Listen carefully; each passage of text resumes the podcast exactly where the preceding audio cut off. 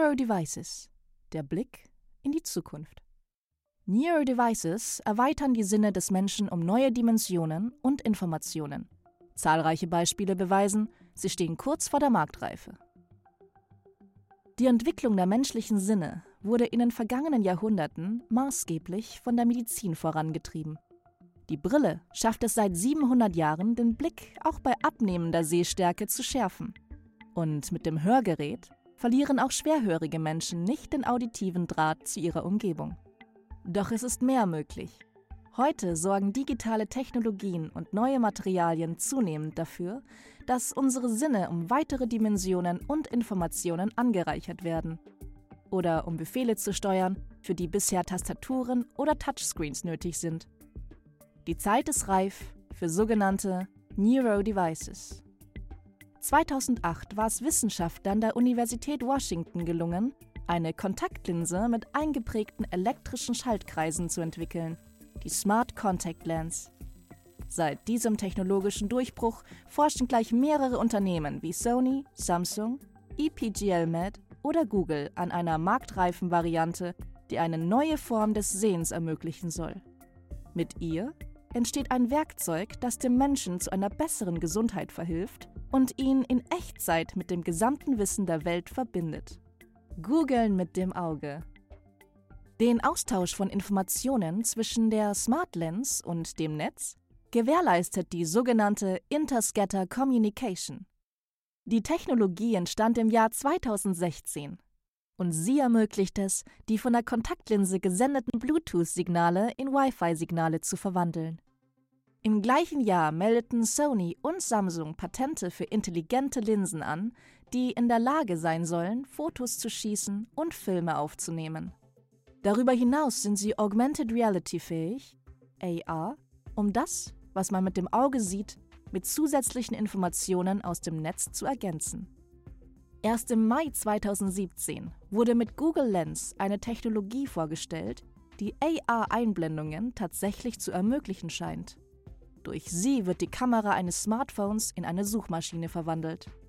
Beim Schaufensterbummel scannt dann beispielsweise die Google Lens die Ladenzeilen und lässt von einer künstlichen Intelligenz die Bildinformationen auslesen. Daraufhin blenden sich in Echtzeit Informationen über die Geschäfte oder sekundenaktuelle Angebote auf dem Display des Flaneurs ein. Neben weiteren Informationsebenen für das Auge wird der Mensch künftig auch auf gänzlich neue Sinne zurückgreifen können, um seine Welt noch vielschichtiger wahrzunehmen. Der Brite Livio Babitz ist ein Vorreiter auf diesem Gebiet.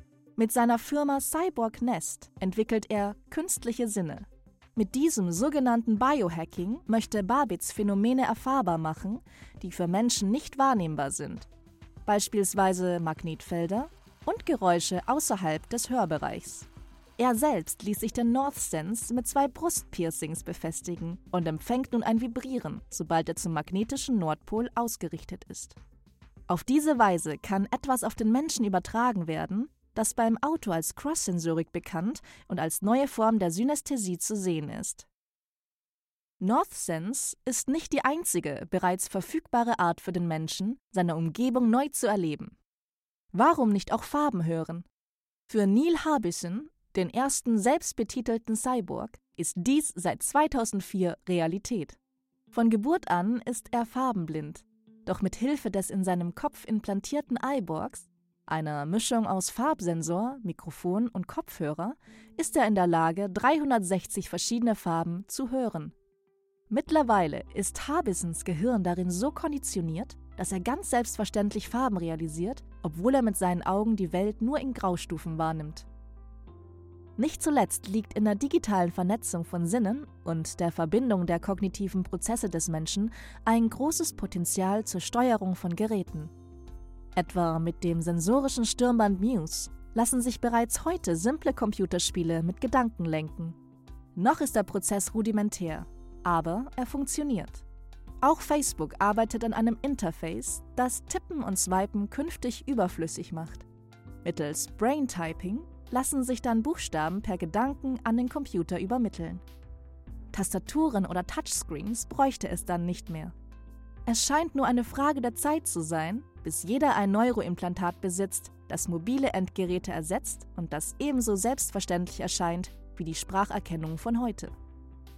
Möglich machen dies enorme Fortschritte in der Materialforschung. Erst im Juni 2017 wurde in den USA ein Metamaterial entwickelt, das so flach wie ein Blatt Papier ist und dennoch wie eine Linse fungiert. Es besteht aus einem Muster von Millionen winziger Säulen aus Titanoxid, die gerade mal 600 Nanometer hoch sind. Das entspricht ungefähr der Höhe von fünf aufeinander gestapelten Wasserstoffatomen. Daneben lassen sich schon heute mit Hilfe von 3D-Druck so kleine Linsen plotten, die auf einem Chip von der Größe einer Centmünze Platz haben. Ein technologisches Wunderwerk, das mit bloßen Händen nicht reproduzierbar wäre. Einst war es die Brille, die das Leistungsvermögen und die Produktivität der Menschheit steigerte. Heute sind es Smartphones und Smart Glasses, die die Umwelt in eine digitale Wunderkammer verwandeln und den Nutzer mit dem Wissen seiner Zeit verbinden.